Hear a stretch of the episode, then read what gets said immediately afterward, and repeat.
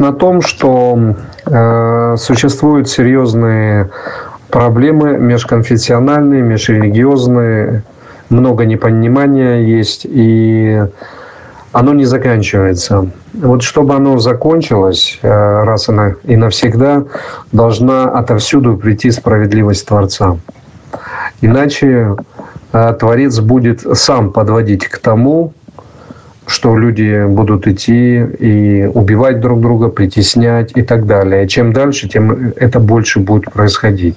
Поэтому чем раньше религиозные люди, верующие люди возьмутся за руки и скажут, что нам есть в чем разбираться, тем быстрее это придет.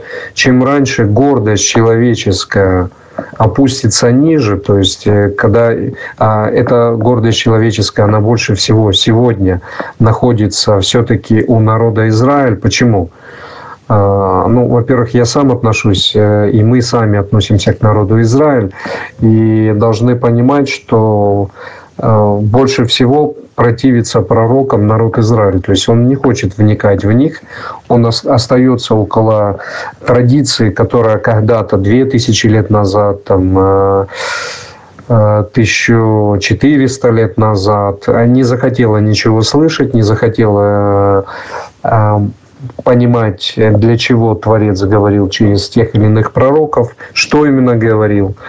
Не хотят разбираться, то есть и тем самым Э, создают ту нехорошую ситуацию, которая сегодня в религиозном мире творится и происходит. То есть в первую очередь Израиль должен сам захотеть начать идти к диалогу и к пониманию. Но когда есть такая позиция, они не верны только потому, что они не верны, потому что они не могут быть верны, и ничего Бог им не мог давать и учить, то Здесь, конечно, перешагнуть все это невозможно будет.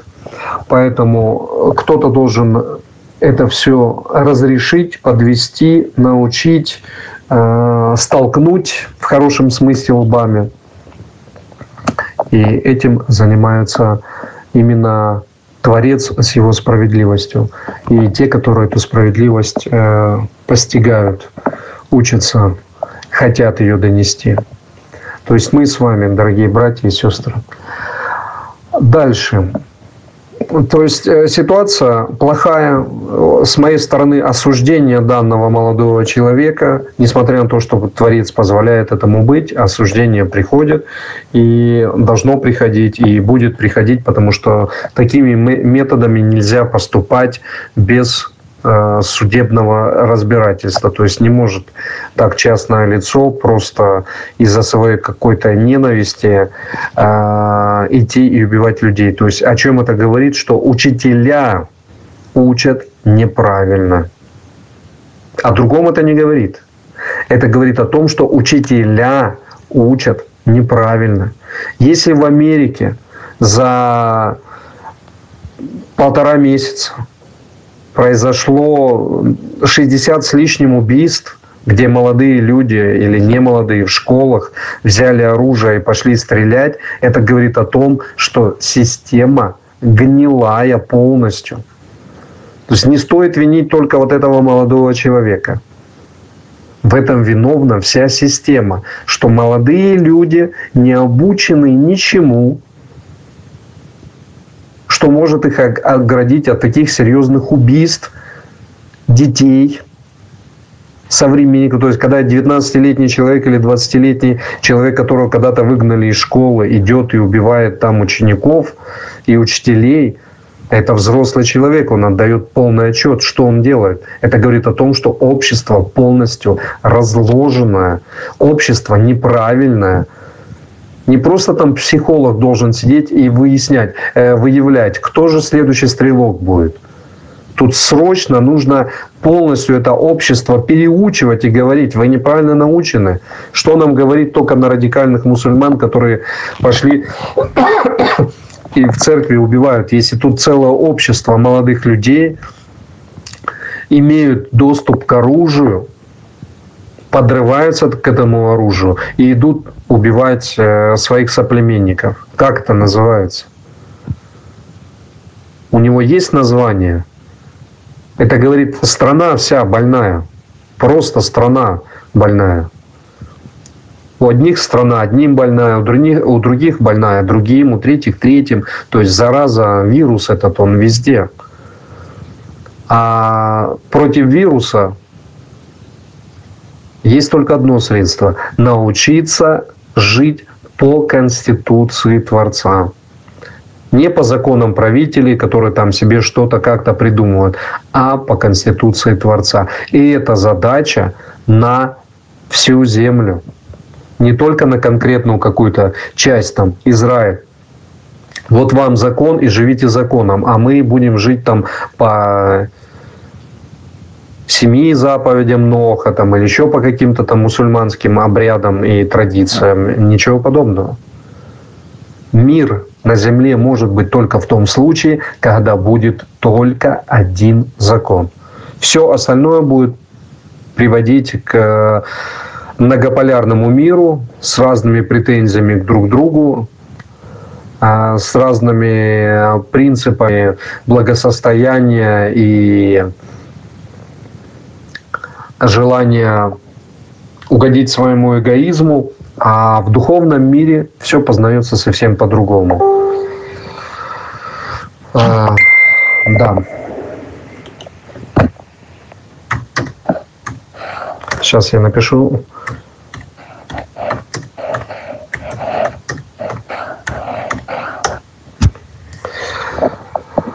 А, да, сестра пишет не могла в сделку войти. А, да, и один брат тоже написал, он восстановил там а, свой телефон, он у него полетел, он его сегодня перезагрузил, ну, полностью перепрошил, но сделку не стал загружать, потому что потому что услышал, что мы будем в Фейсбуке вести, а, а мы сегодня не ведем в Фейсбуке, поэтому он не присоединился. Я про Карлена говорю, он всем вам большой привет передавал. Все общины присоединяются, молятся за всех нас. Вот. Он уже сделку не стал ставить, потому что понял, что будем в Фейсбуке. Ну, ничего страшного, урок он прослушал, он всегда прослушает уроки и приходит, потом благодарит и говорит, что э, был доволен. А дальше, э, друзья. Э, один брат задавал вопрос о смоковнице. Я в двух словах э, сейчас оповещу, только в двух словах. А статью уже начал писать, мне ее нужно ну, полностью доработать, дописать, грамотно ее составить всю, так как я ее уже начал писать. Но ну, в двух словах хочу ответить на вопрос брата. А как можно понимать проклятие смоковницы. То есть как ее нужно видеть. Я не буду сейчас разводить большую тут э, историю целую, но э, вкратце поясню, как это нужно понимать. Э, идет Ягушо со своими учениками. Видит, стоит смоковница. Смоковница инжир, да, чтобы мы понимали. Стоит инжировое дерево. А, расцвели листья, а плодов нет. Смоква нет, инжира нет. Как понимать духовно-аллегорический момент того, что произошло дальше? Что хочет этим Игушо сказать? Почему он проклинает это дерево? Куст, дерево. Я в статье все это более подробно разложу, вам в двух словах поясню. Ягушо наделен властью от Творца судить этот мир. Он наделен этой властью. В последнее время, в судный день, именно Ягушо придет и будет судить этот мир. То есть он будет отбирать в духовное царство одних, а, в царство вечного огня других. И уже в тысячелетнем царстве не будет совершенно искушения тысячу лет. То есть сатан не будет искушать. То есть все будут находиться тысячу лет. Все те, которые войдут, а, воскресшие из мертвых, будут находиться тысячу лет в этом царстве. Потом сатан будет выпущен. Но мы сейчас про другое. Ягушо наделен такими свойствами, Творец его наделил всеми свойствами, потому что в нем есть имя Творца, и мы, изучая э, Тару, знаем, что Творец посылает впереди народа Израиля ангела, который имеет в себе имя Творца, и этот ангел является путеводителем. Вот. И проклинать или благословлять а также давать жизнь, Егушо наделен этими свойствами. То есть это свойство Творца, и он как первосвященник в его небесной скине имеет такие полномочия. Что он показывает нам в смоковнице? Что не произошло? Мы хорошо знаем, что весь мир принадлежит Творцу. Весь животный мир, растительный мир – это его часть. И все они служат именно Творцу. То есть вся природа, весь животный мир, все служит Творцу. Все создано им для того, чтобы послужило ему. И человек является главным и основным и поставленным Творцом на то, чтобы управлять данной природой. Ей можно управлять во вред, а можно управлять в добро. Здесь подходит Егушо, у него есть э, голод, как и у других э, его учеников.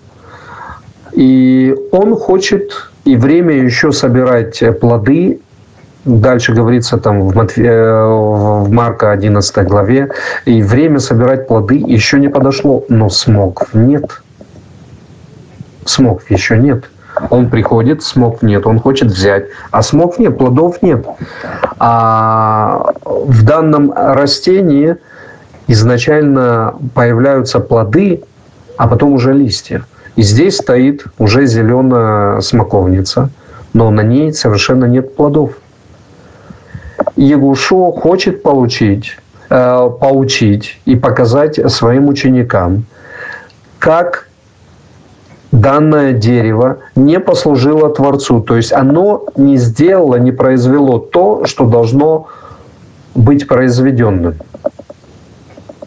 Сначала должны появиться плоды, а потом уже листья и все остальное. Но так как время еще не подошло собирать, то плоды должны быть на дереве, но их нету.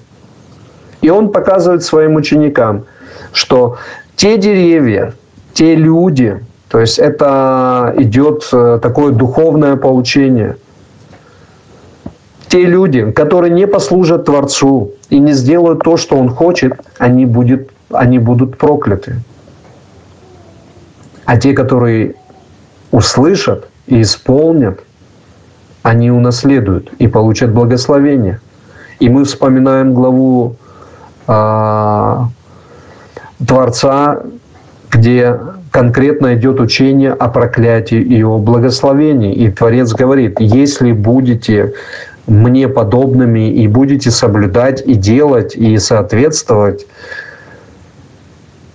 то есть будете в, партнер, в партнерстве со мной и не будете нарушать, то вам будет благословение. Но если не будет ваших плодов, не будет вашего исполнения, то будет вам проклятие. И здесь аллегорически у нас складывается точно такая же ситуация. Приходит Ягушо к плоду, к дереву, а у него плодов совершенно нет. То есть она свою функцию не, исполни, э, не исполнила. И что делается, что происходит с теми, которые э, не исполнили своего предназначения, они становятся проклятыми Творцом. Может ли проклясть э, Ягушо? Да, может. Он не, не просто мог э, проклясть, он мог из мертвого сделать живого, воскрешить. Он был наделен такой силой Творца. Это самый благословенный человек за всю историю человечества. Нет более подобного Ягушу.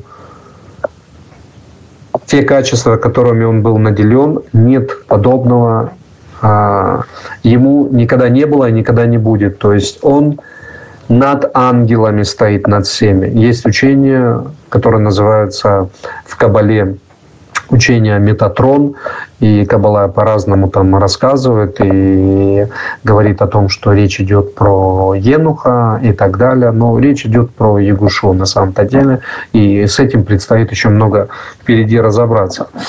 Но для нас самое важное понять, что те плоды, те люди, которые за период своей жизни не станут э, на сторону Творца, не станут соблюдать и исправляться, и не станут прославлять Его, и не пойдут за Ним, и не прикрепятся к Нему, и не будут э, Его народом, неся всю истинность и неся всю святость, они будут прокляты Творцом.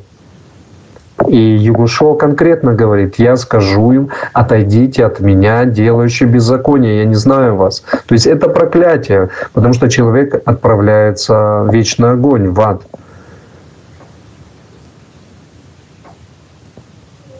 Есть в Коране сура, которая так и называется, смоковница. Я не буду ее сейчас разбирать с вами, чтобы мы не теряли много времени, но э, на том уроке, который э, не уроки, а тот пост, который я напишу, до конца допишу его относительно проклятия смоковницы Ягушева, я там это все поясню. Э, напишу, чтобы это могли услышать многие. Вот. Э, там тоже говорится, что Творец клянется смоковницей. То есть смоковница, она имеет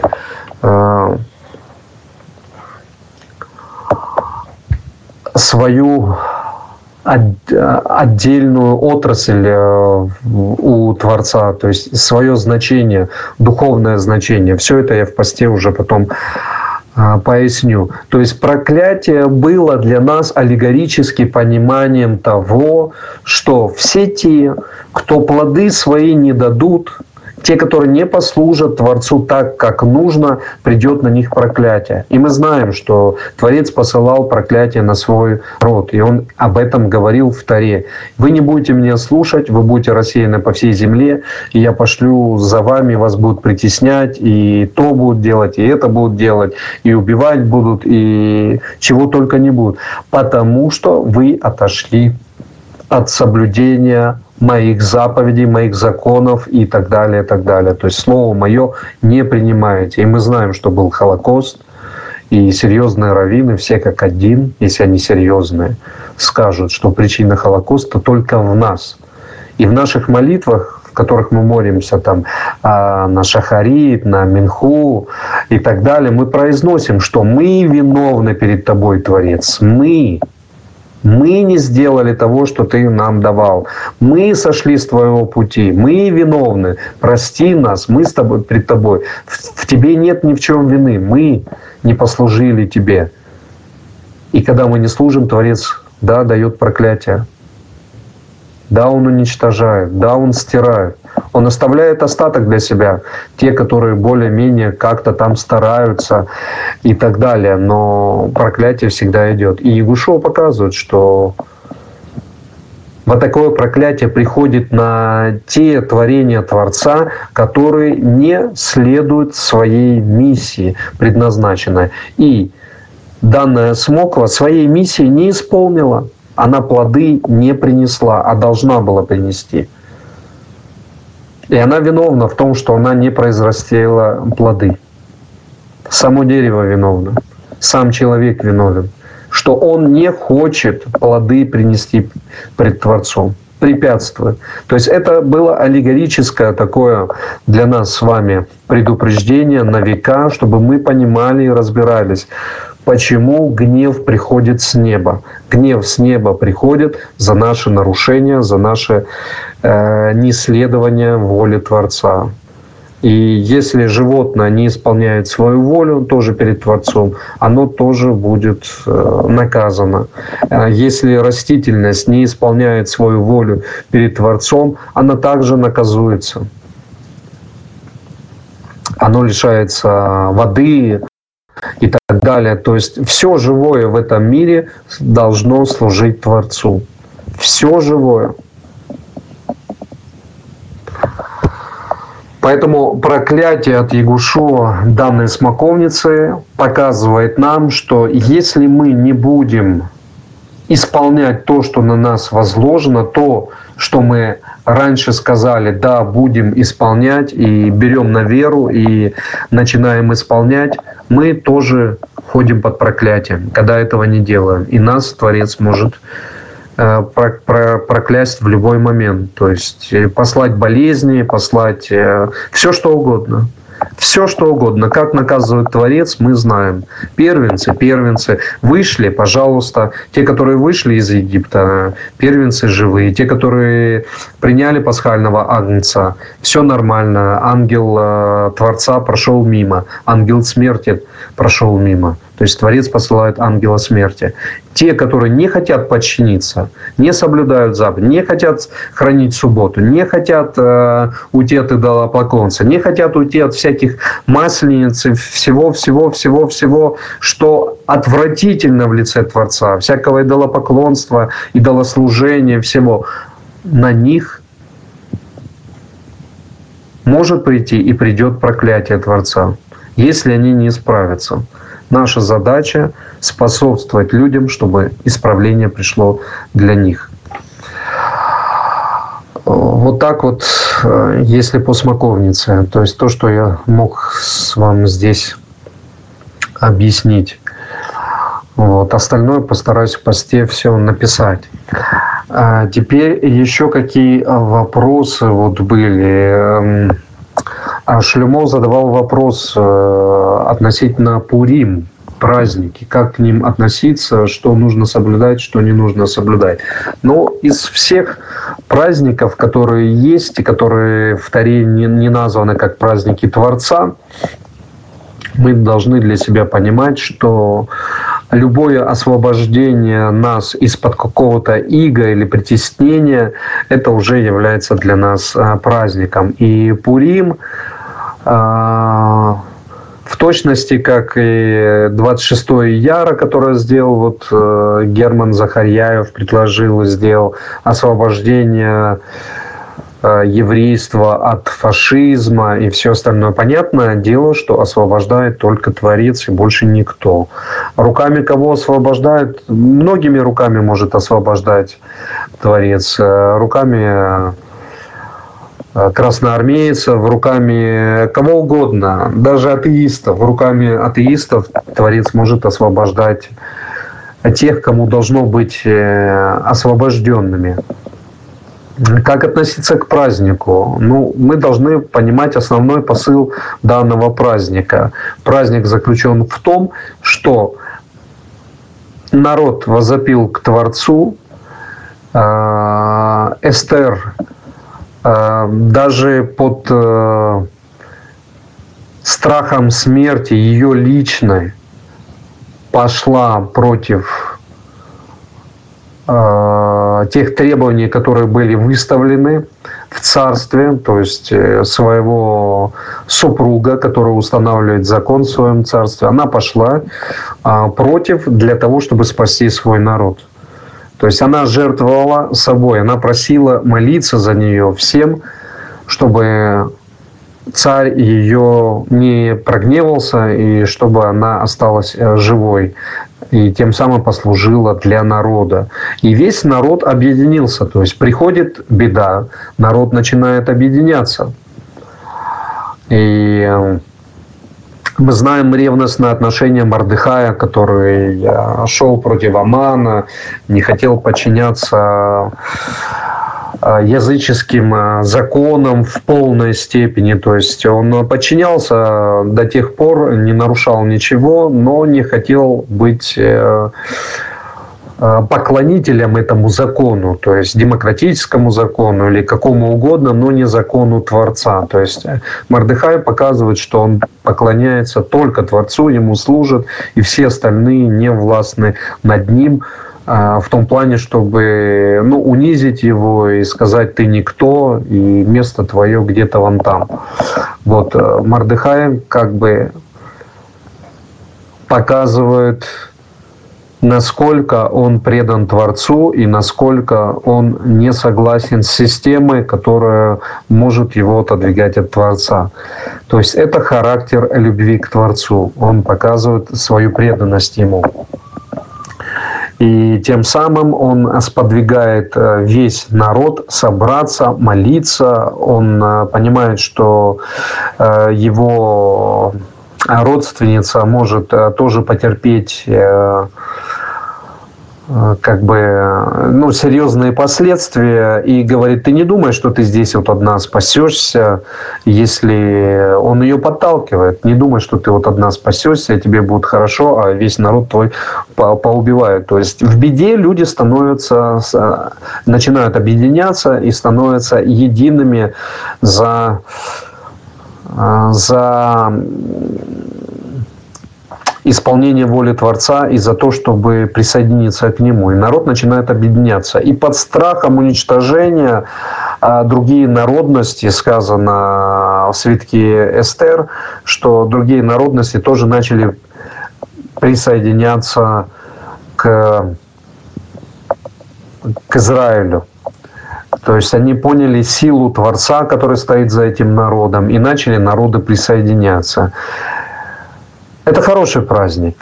И есть традиция, где я бы ну, сказал, что много соблюдается не должным образом, и много есть что исправить. То есть это традиция, где нужно там напиться и не, узнавать э, ушки там амана, которые нужно кушать, а не различать там э, ближнего своего и так далее. Опять-таки традиция все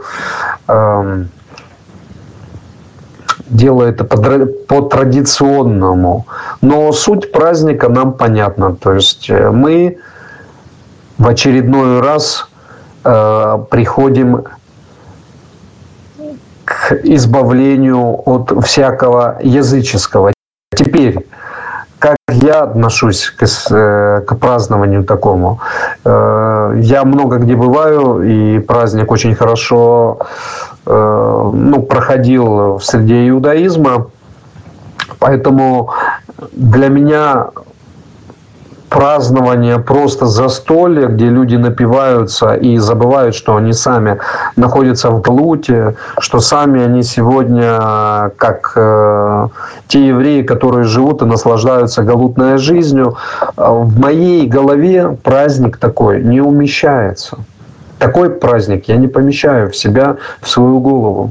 Потому что традиция подводит все праздники к тому, чтобы сесть, повеселиться, вспомнить события, но не сделать а, работы над ошибками.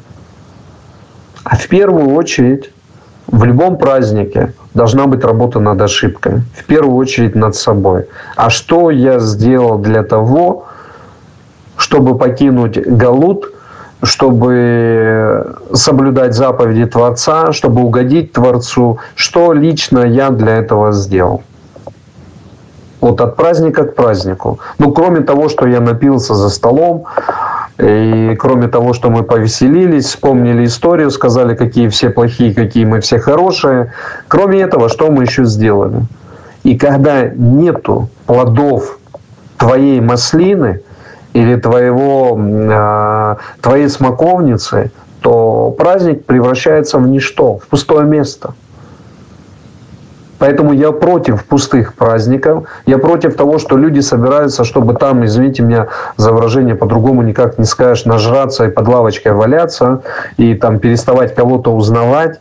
Я за то, чтобы не нажраться и не валяться, и начать различать самые что ни на есть правильные вещи. Где мы сегодня находимся? Где наша царица? Где наш царь, кого мы над собой поставили, какой храм мы построили, где мы находимся. Находимся мы в, в Эрец Израиль или мы ждем, пока к нам придут э, в нашу синагогу и начнут нас расстреливать только потому, что мы неправильные евреи, которые не принимают там э, то ли пророка Мухаммеда, то ли не, при, не принимают систему там какую-то нацистскую или еще какую-то, или еще что-то.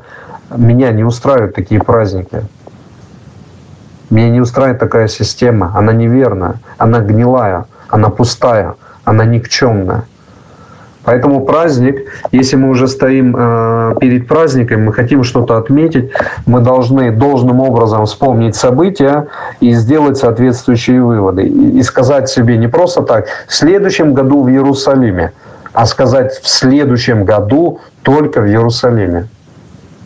Вот тогда будет понятно, что Эстер победила, и Мордыхай – это тот Мордыхай, который Мордыхай, и народ пришел и не просто там согласился, а, хорошо там, царь такой-то, такой-то, э, вот мы евреи, и у нас свой закон, и мы подчиняемся только Творцу. Подчиняйся Творцу, поднимай свое заднее место и иди подчиняйся там, где Творец тебе сказал. А если ты остаешься на своем прежнем месте – и народ тоже сидит себе и вообще не хочет э, не приходить ни в синагогу, ничего. И, и в синагоге его нагрузили или вообще не нагрузили его таким грузом, который он просто унести не может. То есть э, к заповедям э, прибавили столько всяких там сложностей, что люди просто не в состоянии такое исполнять, и они не хотят такое исполнять, потому что это всего столько много, и все настолько сложно, и Творец дал нам а, очень справедливый закон. И заповеди в нем настолько совершенные, настолько справедливые, что когда человеку дают справедливость, то он ее в состоянии унести. А когда ему, кроме справедливости, еще навязывают справедливость от мудрецов или еще от кого-то, то становится тогда очень сложно нести что-то. И люди начинают убегать, прятаться и так далее. Идет сегодня возрождение, идет возрождение сегодня везде, а, в среде иудаизма, в среде христианства, везде идет возрождение, всем движет Творец, ясно это всем и понятно, что Творец движет э, всем этим, но нужно еще уметь правильно делать работу над ошибками. То есть знать, где эти ошибки и знать, что исправлять. Если мы этого не знаем, что исправлять, то, то исправления не будет. И все-таки я прочту вам о смоковнице. Творец говорит через пророка Мухаммеда. Это 90 пятая сура называется «На смоковница». «Клянусь смоковницей, маслинным деревом, клянусь горой Синай и этим городом, что безопасен. Мы сотворили человека в прекраснейшей из форм. Затем повергли мы его в, ничтожнейшее, э, в ничтожнейшее состояние. Ну, я видел разные переводы этого слова, по-разному не написано. Но что, что за состояние, сразу поясню. То есть э, сначала мы сотворили человека в прекраснейшей форме. Потом мы ему дали, чтобы мы понимали, о чем речь, Ецерхара, то есть мы наградили человека и кроме доброго начала, и еще познанием злого начала. И теперь человеку что нужно сделать? Научиться пользоваться добрым. И дальше уже шестой стих. Помимо тех, которые уверовали в Творца и праведные действия вершат, их ждет неисчислимая награда без попрека. Кто ж после этого способен возраз... возра... Э, возразить тебе о неизбежности последнего суда? Ужель Аллах не лучший из судей? То есть здесь речь говорится о том, что Творец хочет и сотворяет человека прекраснейший из форм. То есть это очень прекрасный сосуд. Но этот сосуд должен быть всегда наполнен только самым лучшим, самым добрым, самым прекрасным. То есть все заповеди Творца – это есть любовь Творца. Исполнение этих заповедей – это проявление любви. То есть все заповеди справедливы. И если в них люди э, видят какое-то что-то ужасное, это говорит о том, что они не разбираются. Есть один ученый там в Санкт-Петербурге, и он выдает себя за очень такого знающего э, Творца человека и учит людей не пить, не курить, там, вести э, такой праведный образ жизни.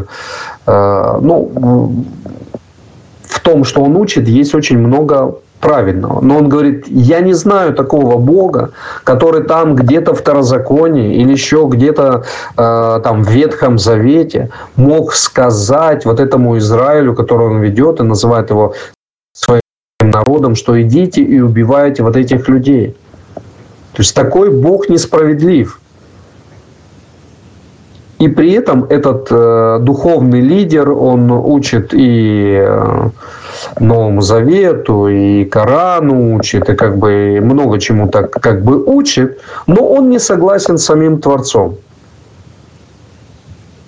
Он говорит, не может Творец направлять своих людей на уничтожение народов, которые там живут как-то по-другому. А Творец говорит, это народы, которые ну, полностью э, свой сосуд испортили. И я не собираюсь его исправлять, эти народы. То есть есть ли что такое, что Творец может не, не превзойти?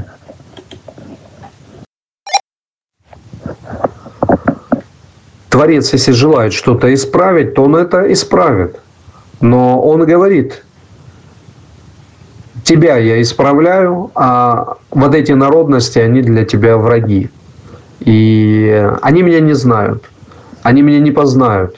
Потому что если ты с ними будешь вместе взаимодействовать, жить, они будут тебя уводить от меня. То есть это новое испытание – и Творец говорит, что с этими людьми, которые испортили полностью свой сосуд, он у них полностью нечист, они по-любому будут гореть в аду. И он говорит, ты иди и разберись с этими народами. То есть ты их должен уничтожить, потому что ты их заразишься. Вот такие условия ставит тот, кто создал этот мир. И есть два пути. Либо подчиниться Творцу, либо не подчиниться. Далее, Творец э, дает нам очень серьезные законы. Он говорит, если в среде твоей э, еврей не будет соблюдать закон и будет идти против закона, то он для тебя враг. Ты должен его убить. Что хочет Творец? Творец хочет исправить все общество. И он говорит, будет справедливым, если ты из своей среды выведешь всю эту нечистоту, как гомосексуализм, как всякие мерзости, как поедание всего, что мерзко и так далее. А сегодня мы слышим, евреи, они ходят и прославляют свинину и говорят, да ничего страшного, ну подумаешь, ну то, вон вот это, вот это.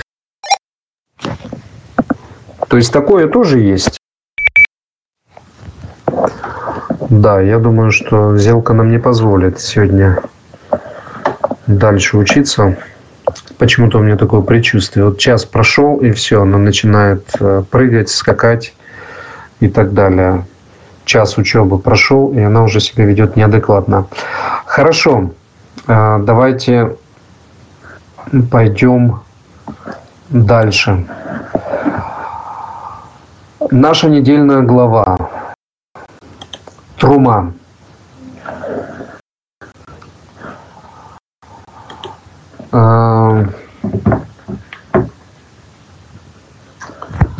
начинать сейчас раз, э, разбор недельной главы.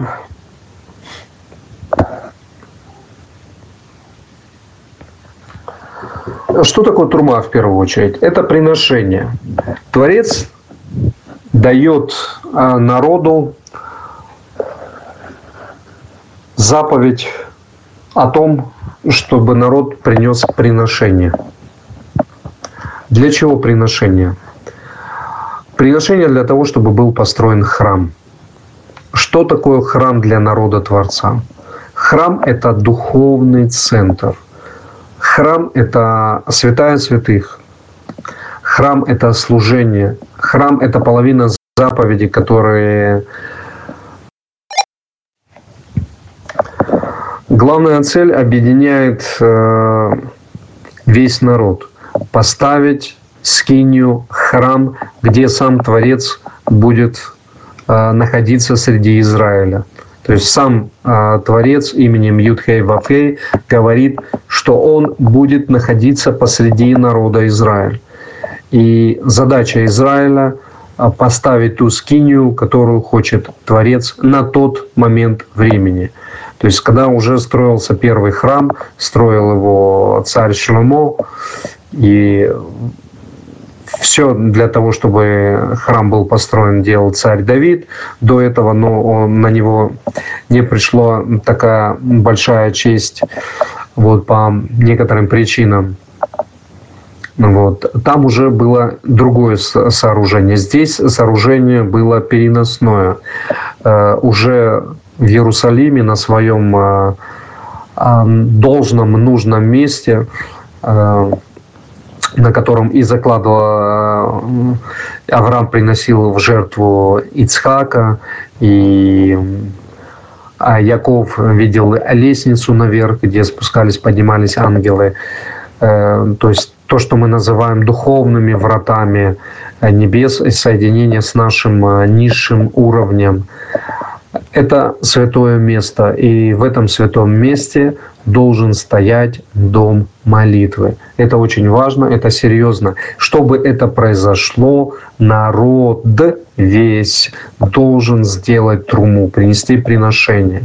И дальше это приношение становится более емким, то есть от построения самой данной скинии до приношения в дом молитвы, то есть э, к священникам, которые будут стоять э, во главе э, служения Творцу и которые будут благословлять народ весь, которые будут делать судебные решения, левиты, которые будут служить всему народу и находиться во всем народе, не имея надела земельного. А что значит э, иметь э, земельный надел? Для чего в то время нужен был земельный надел? Чтобы люди могли работать, чтобы они могли взращивать э, э, растения, э, пригодные в пищу, э, чтобы могли заниматься скотом, в то время не было фабрик, э, заводов и так далее, поэтому люди жили э, за, за те наделы, которые им давались. То есть там э, работали на земле и взращивали то, что взращивали. И потихонечку, потихонечку индустриализация набирала обороты. Но основной посыл в том, что левиты, они не могут иметь таких наделов, и их задача учить народ быть святым, то есть учить его, э, во-первых, самим знать и учить, а надела у них нету, то есть они не занимаются такой работой. Их основная работа быть священниками, то есть учить народ, учить народ знать Творца, исполнять его заповеди, служить ему. То есть вот это основная работа левитов. Вот. И эм, наши приношения, они становятся еще больше, потому что мы выкупаем своих первенцев. Это тоже наше приношение Творцу. Мы выкупаем э, свой скот и так далее, и так далее. То есть э, становится огромная такая череда что мы должны принести к Творцу.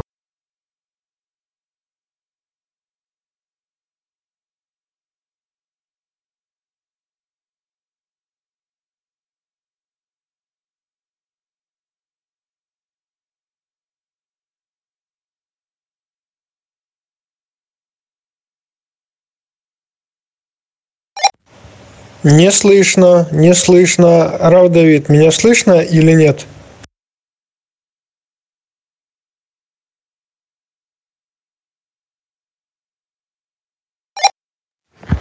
Включилось. Э, дорогой Рустам, скажите, когда начинать можно? Да, у нас небольшой был такой сбой. Вот в любимой нашей программе, но она много нам помогла, много сделала, поэтому мы на нее не обижаемся. Вот, и продолжаем дальше наш... Э, мы с вами сейчас э, продолжим понимать, что же для нас есть наши приношения, э, что это для нас такое для нас имеется в виду для всех тех, кто является народом Израиль. И всеми теми, которые на себя берут ответственность исполнения всех заветов Творца, понимая их, что э, у Творца нет ограничения, и его пророки только помогают исполниться всей его воле, в служении и в соединении в одно стадо с одним пастырем.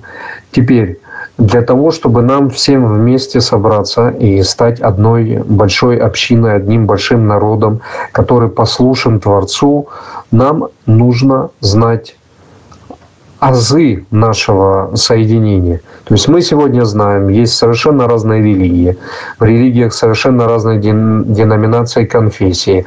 Каждый себе там вокруг себя собирается, вокруг своей э, какой-то духовной э, духовного пастыря, духовного учения, духовного института власти и так далее, как бы они ни назывались эти конфессии. И все собираются вокруг всего. Э, своего. И никто не собирается вокруг народа Творца. Все вместе, все для того, чтобы быть одним стадом. Этого не происходит. Это должно происходить в нашем материальном мире. То есть мы с вами принадлежность на материальность, испытания на материальность еще не прошли. Вот сколько мы с вами живем, столько мы будем с вами получать а, материальное испытание. И от того, приносим ли мы свою труму, приношение пред Творцом, либо это в построении его храма, либо это в то, чтобы были правильные и достойные учителя, которые в состоянии учить э, всему тому, что Творец дает. Э, вот до этого я проговаривал и говорил, что есть иудаизм со, всех, со всем его духовным шкафом, который очень большой, и его нужно а, понимать, разбираться в нем – Э, может быть, не во всем, потому что на этого жизни не хватит, чтобы во всем э, разбираться. Потому что на трактовку есть еще сотня других э, трактовщиков, мудрецов. И во всем, чтобы разбираться, что написали, что сегодня продолжают писать, просто невозможно сделать. И это еще не говоря о Новом Завете, где также масса есть поучений и учений, и плюс ко всему еще а мусульманская традиция и писание, которое также обязательно нужно понимать.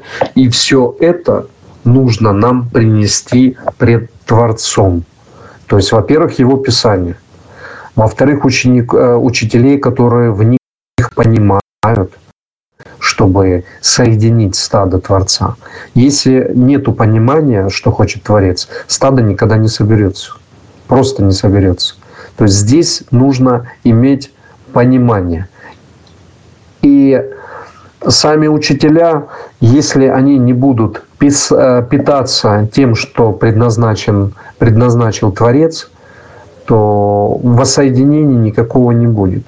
Каждый будет только питать ту свою традицию, которая застряла где-то и стоит на месте. А та община, которая собирает Творца, она останется неподпитанная. Та трума, которая приношение, которое ждет Творец от всего верующего люда, не будет происходить.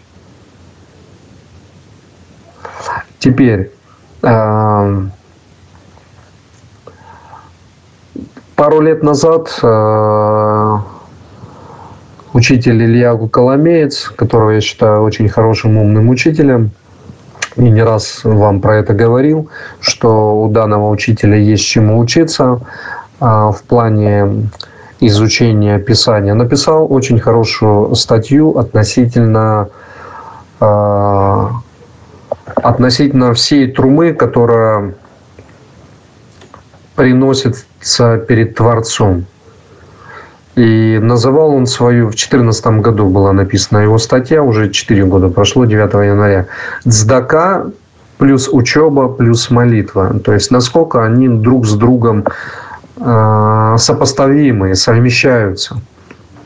Так вот, э, я предлагаю вам, чтобы правильно понимать, насколько мы э, близки к Творцу, насколько мы близки к Его народу, что мы не просто там э, присоединились к общине, чтобы просто быть к ней при, присоединенной, или присоединились э, к народу Израиля, но при этом забыли принести пасхальную жертву, которую нужно принести, и вовремя ее съесть и до утра не оставить и так далее. То есть, а это мы забыли сделать.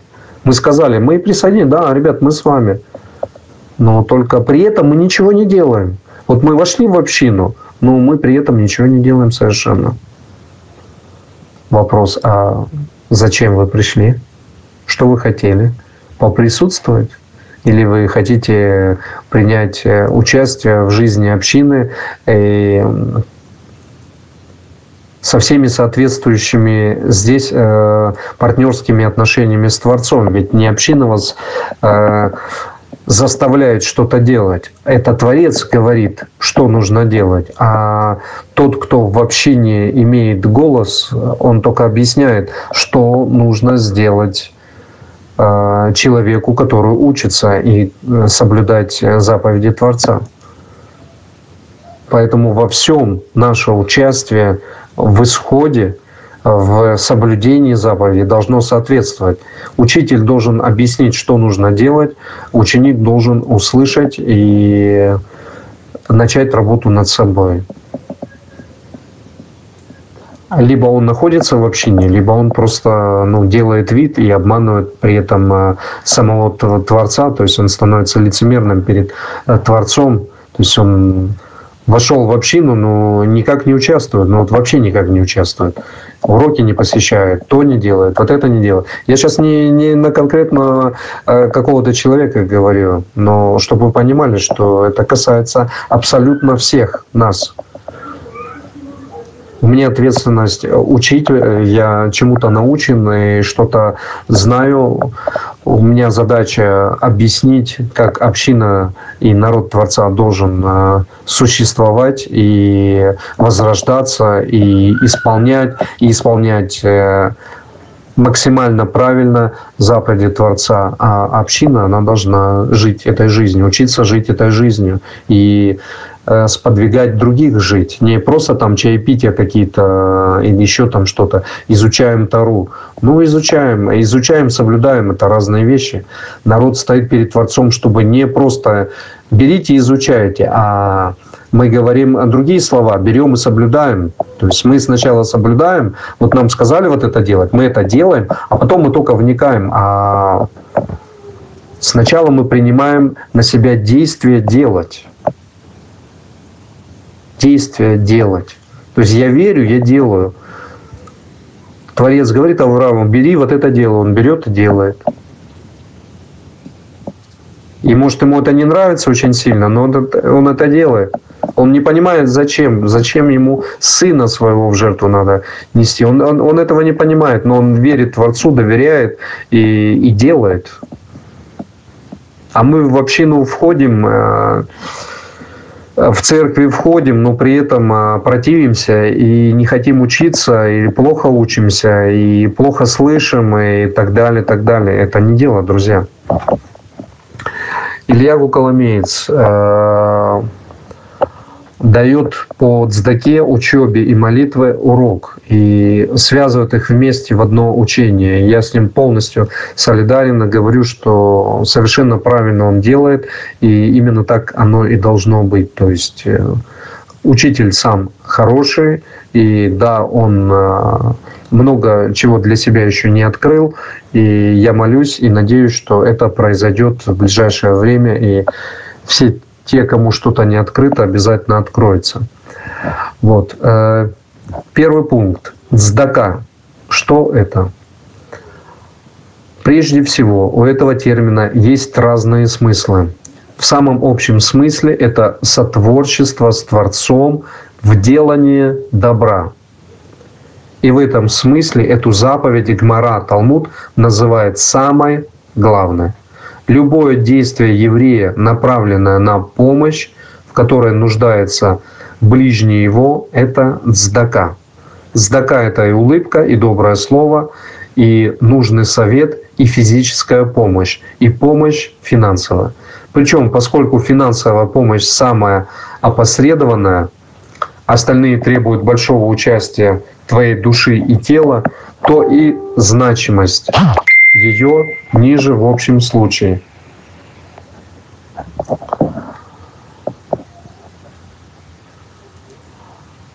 Но с другой стороны, в наше время, когда зависимость людей от денег приобрела характер массового идолослужения, исполнение заповеди цдака в денежной форме, отдача своих кровных приобретает особое значение, но только если соблюдаются нюансы, изложенные ниже. В четырех основных действиях еврея в жизни сидеть, идти, лежать и стоять Сдака как символ нашей работы соответствует глаголу «идти». Сейчас, одну секундочку, я отвечу сестре. Одну секунду.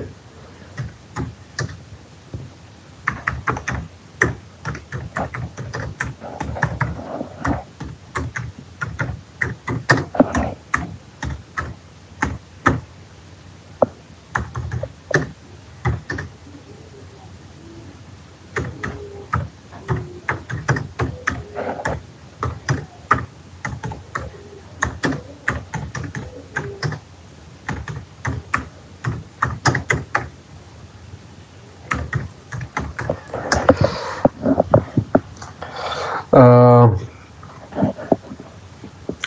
есть четыре действия. И главное действие – это действие идти, символ нашей работы. То есть, э, когда мы идем, тогда мы что-то производим. Когда мы сидим, тогда мы меньше производим. А, ну, если это учитель, то он, да, он сидит и учится. Но 12 колен, они для того, чтобы для того, чтобы учиться, а для того, чтобы работать и для того, чтобы ну, отдавать все силы на, на все те благословения, которые Творец дал через э, Якова, через патриархов для всего народа. То есть выполнять ту функцию э, жизни, с которой стоит вся конституция Творца. Вот. Второй пункт. Цдака в узком смысле. Что это? Цдака в узком э, смысле этого термина – это денежное пожертвование. Оно, она состоит из двух видов пожертвований, которые очень сильно отличаются друг от друга. Рассмотрим их подробнее. То есть мы сейчас э, говорим общее и основное. Дальше я скажу, что в сегодняшних реалиях э, можем делать и должны делать и обязаны делать. То есть если мы этого не делаем, то мы э, нарушаем сами заповеди. И как говорил Югушо, когда его пытались там скомпрометировать и говорили, что, как поступить, он говорит, Богу Богова, а кесарю Кесарева. То есть, э, ну, что вы мне тут начинаете сейчас проверять, как нам с тем получить? Налоги нужно платить. Для этого есть э, государственная инстанция, то есть царь и весь институт. Пенсия, то, другое, пятое, десятое. То есть это один институт. А институт э, богослужения, то есть духовный институт, это второй институт.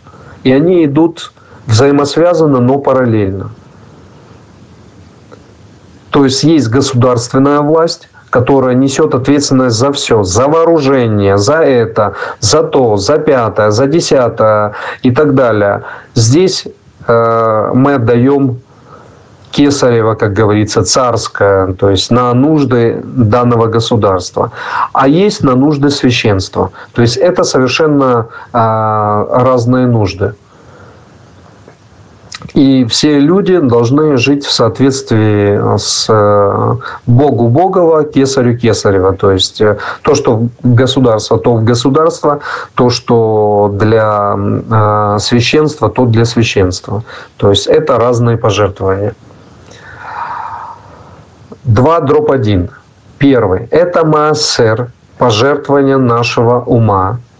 Обязательная часть, отделяема от твоих доходов, не всех – строго говоря, деорайта по законам Хумаша Пятикнижия это не Маасер, а Хамеш.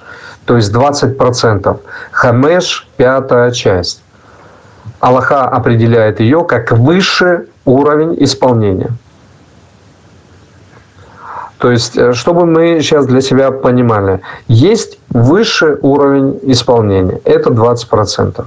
Это все сказано в Таре, и приходят только комментарии, объясняют, что это такое. То есть самый маленький и низший уровень – это 10%. 10%, когда человек отделяет от всего того, что он произрастил, произвел, то, что называется заработал. Это минимальная часть, которую человек должен отдать. Максимальный высший уровень – это 20%. И здесь, как уже говорит вот э, Рэп Ильягу, который является достаточно серьезным духовным учителем, то есть это пожертвование нашего ума. Здесь сколько человек на данном своем этапе считают нужным, возможным и так далее сделать свое приношение – это все зависит от него. Но он должен учитывать, что у любого а, приношения есть низшая и высшая категория. И здесь уже как а, позволяет этому человеку вообще все, и жизненная ситуация, и и так далее. То есть люди проходят разные трудности. У одного все уже свершилось э, э, в семье, в детях, все женаты, все здорово, все хорошо. У другого, несмотря на то, что там взрослый возраст или еще что-то, еще много чему предстоит произойти, и он для себя рассматривает ну, перспективу. А одни ищут и говорят, чем больше Богу дам, тем больше Он мне потом пошлет. То есть и здесь, как уже сказал э, Рэп Ильягу, пожертвование нашего ума. Я с ним, с ним здесь полностью э, солидарен и согласен. Хотя в моей жизни происходит немножко иначе. То есть э, то служение, которое несу я, у меня ну, как вам сказать, друзья, но если скажу, что у меня все наоборот. У меня 90% или 80% уходит на мое служение, и все остальное остается уже на меня. А, то есть на мою жизнь, на, на помощь моим близким, родным. То есть у меня по-другому это происходит. И и у меня сейчас это на данном этапе так, и данный этап у меня продолжаются уже ну, лет шесть хороших. Поэтому Поэтому у меня сейчас так. Но я себя ни с кем не сравниваю и не буду сравнивать, потому что мне Творец дал свое, свое служение. А мы сейчас говорим про частный случай, который должен касаться каждого человека, который входит который находится в народе Израиль, чтобы он не отделялся и чтобы он понимал, как он должен участвовать в жизни своего народа. И как он должен чисто стоять перед Творцом, потому что все, что мы не делаем, это мы все превозносим перед Творцом, то есть наши молитвы, а наше пожертвование, все это мы превозносим перед Творцом. Да? Никто нас не заставляет. Мы либо это делаем, либо не делаем. А, то есть это пожертвование нашего ума, как сказал Рэп. А МАСР 10% – это низший минимально обязательный уровень. Тот, кто не отделил десятую часть, преступник, так как МАСР является изначально освященной частью твоего заработка, принадлежащей Творцу, независимо от того, знаешь ты или нет, отделил или нет. И с последователями этого воровства у Всевышнего сталкиваются многие, не понимая или понимая слишком поздно, от чего же отделяется Маасер. А дальше, э, или понимая слишком поздно. От чего же отделяется Маасер? Вопрос. Прежде всего, только от денег, заработанных как наемным работникам зарплата, так и бизнесом зарплата и прибыль. Все виды пособий, подарков, находок, льгот. А, от чего же отделяется МСР? Я повторяю, потому что выключилась система. Прежде всего только от денег, заработанных как наемным работникам э, зарплата, так и бизнесменам зарплата и прибыль. Все виды пособий, подарков, находок, льгот и скидок к Маасеру не имеют отношения. Из прибыли и зарплаты вычитается все, что не связано с непосредственным потреблением человека и всех его иждивенцев. Например, все налоги, отчисления на все виды программ и страховок, выплаты банку или любые долговые выплаты реально в данном случае разбираются галактические постановления, которые никто никогда не обойдет, потому что их невозможно обойти, а, потому что они существуют в жизни, и традиция это разбирает. То есть это не просто вот 10, 10% э, ты отдаешь, и, и все. Вот, э, несмотря на то, что у тебя есть какие-то там э, страховки, какие-то еще вещи, и так далее. Все это разбирает э, четким образом Галаха и говорит, с чего можно делать десятину, с чего десятину нельзя делать. То есть это разбирается, разбирается не день, не два, а разбирается с того момента, как было получено э, нами Тара на Синае. И чем дальше человечество продвигается по жизни, по вертикали индустриализации, инновации и так далее, тем больше а, появляется каких-то новшеств. И в связи с этими всеми новшествами а, ученые иудаизма начинают э, разбирать, что отнесется к Маасеру, а что не отнесется к Маасеру. Вот. И здесь возникают всегда нюансы, которые нужно всегда ну, спросить. Потому что то, что Э, не было, скажем, э, тысячу лет назад, то сегодня э, страховки, там, пенсионные фонды, еще что-то, это все появилось и стало. И как поступить в данном случае, э, то есть тут уже не поступишь э, по такому закону, который был тысячу лет назад, когда не было пенсии, или не было страховок, или не было еще чего-то, не было институтов, где учились дети, и так далее, и так далее, и так далее, и так далее. То есть здесь вступают уже новые а, виды и обязательства, где разбирают а, ученые в вопросе Галахи и говорят, что в данном случае нужно поступить вот так-то и так-то. И по-другому никак не, не произойдет. В христианском мире пляшут просто вот так вот, дай свою десятину там, или 20, или 30, и есть секты, где доходит и до 40% и больше. Вот, все это есть. То есть люди поступают совершенно не по закону, и вопреки э, Таре делают так, как им угодно. То есть они нарушают повеление Творца. Кто за этим стоит? Ученики, э, учителя, которые э, поступают неверно. Ученики, которые осознают, что учителя поступают неверно, они должны задавать вопросы своим учителям и говорить, э, то есть, почему мы поступаем противозаконно, почему мы там выделяем 30% э, или 40%, когда на нас никто такого не возлагал. То есть, э, учителя оболванивают свою паству, а паства, не понимая, что и как, если человек дает взятку, то с него такая же ответственность, как и с того, кто берет эту взятку. То есть здесь преступника два. И тот, который дает неправильно, и тот, который получает. Поэтому неважно, в иудаизме мы находимся, в христианстве или в исламе, если есть э, преступление, то с ним нужно бороться с преступниками нужно бороться. А преступники могут быть и со стороны учителей, и со стороны э, учеников. И Тара нам не зря говорит, чтобы суд был справедливый. И не нужно обелять э, бедняка. То есть, если бедняк не прав, то не нужно к нему от, относиться снисходительно. То есть, э, справедливость, она должна выстраиваться везде, во всем. Не нужно делать э, кого-то более э, виновным, а кого-то менее виновным.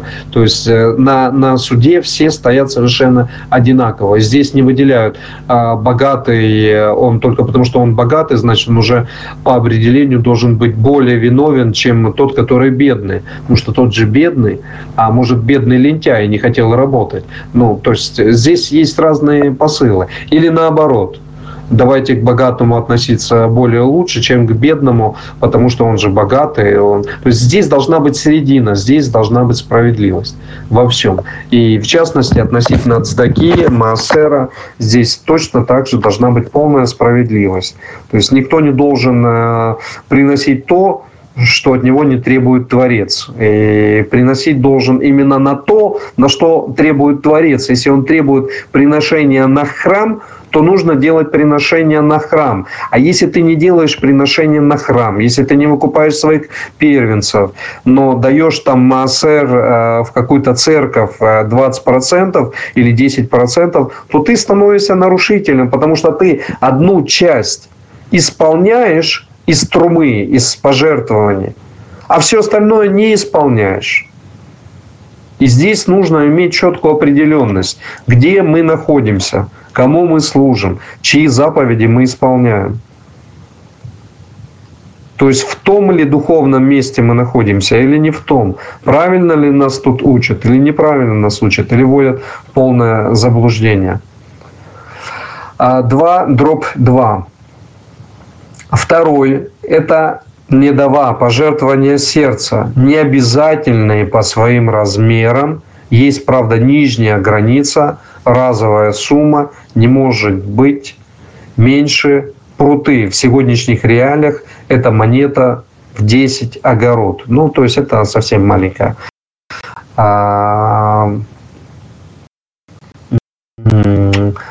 Маленькая цифра, но эти пожертвования тоже должны быть. Разница между ними не только да, э, прошу прощения, наша зелочка имеет свойство попить немножко крови нашей.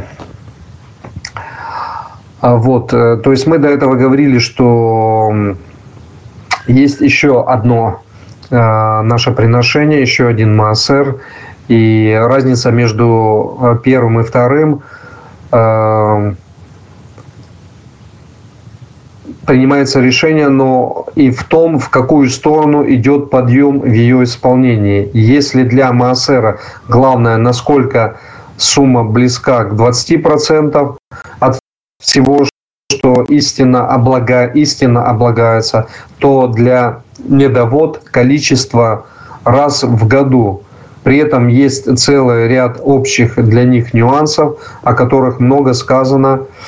А как то давать с открытым сердцем, давать максимально тайно, по возможности, не наживаться на этом ради расположения э, статуса льгот и так далее, давать по степени э, близости и нужды, нужда выше, чем близость, если степень отличается, и исполнение каждого из этих нюансов, обязательная часть заповеди, совсем непростая в исполнении в исполнение, взять хотя бы последнюю, наименее а, понятную большинству, как мне кажется. Эм, то есть э, то, о чем сейчас э, говорится нами, эти пожертвования, то, что мы приходим и приносим в наши общины, то есть это небольшие такие пожертвования, а, которые мы делаем в наших синагогах, в наших общинах. Э, э, приходим на чтение недельной главы, то есть делается небольшое пожертвование. И то есть люди, которые посещают э, общину, а, приходят, э, они делают небольшое пожертвование, то есть они приходят на разные-разные какие-то а, нужды, то есть э, нужды идут и на нуждающихся, и на больных, и на э, помощь кому-то и как-то, и почему-то. То есть в общине складывается очень-очень много моментов, где нужно помогать людям. И выстраивается целая такая финансовая, финансовая программа, где задействованы люди, которые решают, кому больше нужно помочь, э, кому нужно больше приложить усилия, чтобы решить какой-то вопрос, э, какие-то трудности и так далее, и так далее, и так далее. То есть э, этим занимаются какие-то специально отведенные люди, которые постоянно знают все те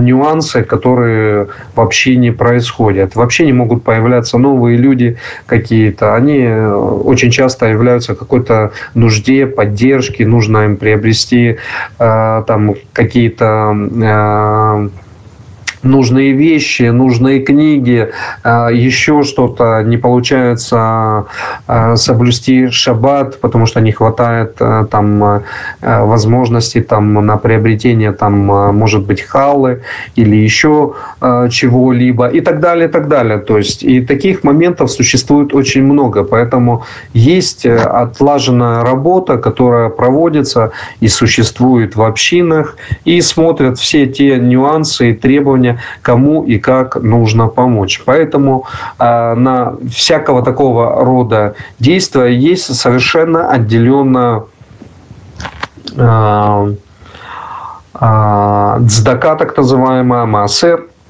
которая вот таким вот простым образом периодически приносится. Вот. Так как мы с вами э, по существу сейчас находимся, не хочется назвать виртуальной общине, но э, на расстоянии друг от друга, и мы создаем эту общину, и в итоге у нее будет, э, у нее будет большое будущее. Вот мы с вами члены нашей общины должны научиться правильно понимать, как действует регламент Э, служения Творцу. То есть как существует община. Если мы этого сами не понимаем, то то это очень нехорошо, если мы этого не понимаем. То есть мы, понятное дело, что мы можем ходить, а, посещать уроки там а, раввинов, э, учителей, а, которые там изучают недельную главу или еще что-то делают, но это не общинная жизнь, друзья. Это есть э, какие-то люди, которые разбирают э, недельную главу, есть сотни раввинов, тысячи раввинов, которые разбирают также недельную главу. Вопрос – мы также с вами можем разбирать недельную главу, и это все здорово. Мы можем учиться у любого равина, э, у любого учителя, это тоже все здорово. Но от этого в любое общение, в любое общение, вот любую общину, если вы возьмете, вы ну, поймете, что член общины, он учится не только у тех раввинов, которых может быть 2, 3, 4, 5, 10 в общине, смотря какая община. Да, есть большие общины, где по 10 раввинов, есть 2 раввина, есть 3 раввина э, и так далее. Есть один раввин э, и учатся. Люди учатся и за пределами своей школы. То есть люди обучаются слову везде. И если Равин учит там по какой-то традиции, там, а, ну, условно говоря, хасидизму, а это хаббатская традиция да, по хасидизму, то в других общинах учатся совершенно по-разному, а, совсем по-другому. И есть э, многие учения, которые тоже интересны когда человек становится посвященный за рамки только своей традиции, тогда он начинает больше э, развиваться. То есть он тогда начинает понимать, что кроме вот этой традиции, которая выстроилась, хаббатская, есть еще традиция мессианская, например. А там а говорят немножко другие вещи. И поверьте, то, что мы говорим, это слышат. То, что говорят мессиане, слышат э, из традиции Хаббата или из традиции, там, э, э, неважно, как они называются, из других традиций, там, э, религиозный сионизм или, ну, без разницы, без разницы, как называется. То есть они все это слышат, начинают сравнивать, начинают прислушиваться, начинают делать какие-то выводы, начинают даже где-то входить в споры и говорить то и все. И это позволяет нам всем не то чтобы реформироваться, но приходить к справедливости, потому что христиане начинают где-то для себя осознавать э, а, заблуждение или еще что-то, что иудаизма не вытягивает или делает неправильно. И в итоге происходит таким образом обучение. То есть одни учатся у других, через других начинают что-то слышать. И здесь приходит еще и третья традиция, мусульманская традиция. Опять-таки, чтобы мы понимали, мусульмане – это покорные Творцу. То есть, и когда говорится, что все должны стать мусульманами, имеется в виду, не все должны стать вот этой религией вот, вот так вот, как она выглядит. А все должны стать покорными Творцу, потому что Авраам был покорен Творцу. И это авраамическая религия, то есть основа Авраам. И сказано, что в Аврааме благословятся все народы земли. То есть, и все. То есть, все должны стать покорными, как Авраам. Поэтому э, быть э, мусульманином в правильном понимании этого слова, это не страшно. А быть э, традицией вот какой-то мусульманской, вот это страшно. И здесь вот эти вещи нужно понимать. И многие ученые сегодня говорят, вот, мусульмане хотят за, затянуть вас в мусульманство, в такое. Это неправильно. То есть говорят правильно, то, что мусульмане э, и Творец дает э, задачу человечеству стать одной общиной. Может ли эта община называться мусульманами? Конечно, может быть. Должна ли она называться Ам Израиль? Конечно же. Должны ли они быть все э, последователями Машеха, Ягушо? Безусловно. Все должны быть и должны в этом стадии быть. Поэтому одно другому не противоречит. Можно и нужно быть покорным Творцу, что называется мусульманина, а быть машехистом э, или машехи, э, идущим за Егушу, за Машехом, высшим Машехом, и при этом быть иудеем и народом Израиля. Нету никаких противоречий. Все вместе это сочетается и является одним народом. И здесь нету разделений. Вот здесь нет разделения. А разделение Израиль, церковь или мечеть, вот здесь, да, разделение, серьезное разделение. Их нужно преодолеть. Вот. Э, ну, в общем, э, написано у рэп Ягу еще, он примеры приводит и так дальше.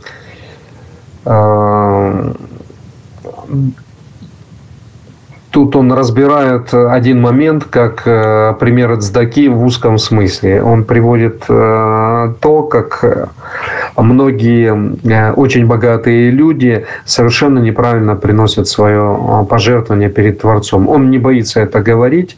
Почему? Потому что он сам по себе очень справедливый, честный человек.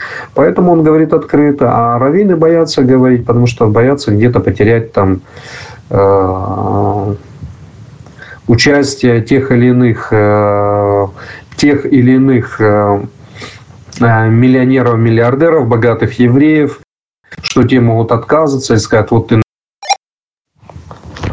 да, э, я думаю, что сейчас мы уже будем останавливать урок, потому что сделка уже больше и больше начинает, и мы уже должны, в принципе, останавливать урок, потому что и время подошло.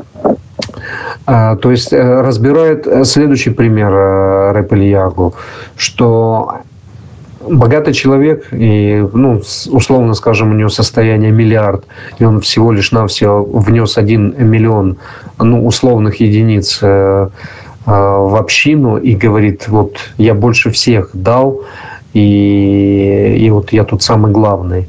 И на самом деле так и становится. Кто больше всех дал, тот становится главным. То есть он начинает как бы диктовать э, условия и начинает э, сидеть на самом а, почетном месте. А в действительности он, может, дал меньше всех. Почему? Потому что он не дал десятину, что будет там 100 миллионов – а дал всего 1 миллион, а видно, что он дал больше. И Ягушуа разбирает э, эту вещь, он приносит это к нам на суд и говорит, посмотрите на вот эту бедную женщину, она, вот эта вот э, копейка, которую она принесла, она больше, чем э, кто-то, кто-либо из вас э, принес, потому что она принесла это из последнего, а вы даете из богатства своего.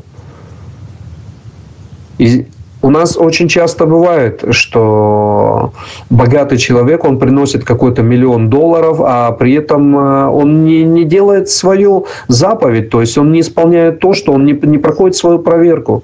Он принес миллион, дал, говорит, о, ребята, я больше всех вам, э, вам дал, вот смотрите, вы теперь и свиток Торы купили себе, и то сделали, вот это. Смотрите, сколько вы можете сделать э, на миллион. На самом деле он обокрал Творца, он должен был принести 100 миллионов, и если бы он внес эти 100 миллионов, то э, родились бы еще несколько синагог, появилось бы больше столовых, э, помогли бы больше бедным и так далее, и так далее, и так далее, и так далее. И опять-таки нам Писание говорит, и традиция, имеется в виду, когда говорю традиция устная Тара, говорят, что все, что дает Творец тому или иному человеку, принадлежит Творцу. Это его усилия в первую очередь, что он дает быть человеку богатому или состоятельному. Поэтому все, что ему дано, это только от Творца. И если человек здесь начинает обкрадывать Творца и в свою общину, в свой народ, он приносит только э, сотую часть или тысячную часть, и при этом говорит, я выше, и его начинают там учителя возносить, говорить, вот посмотрите, вот он... Алло, Рустам, а, вы меня слышите? А, Рав Давид написал, что зелка опять а, вырубилась, выключилась, и говорит, что не будет ее включать, что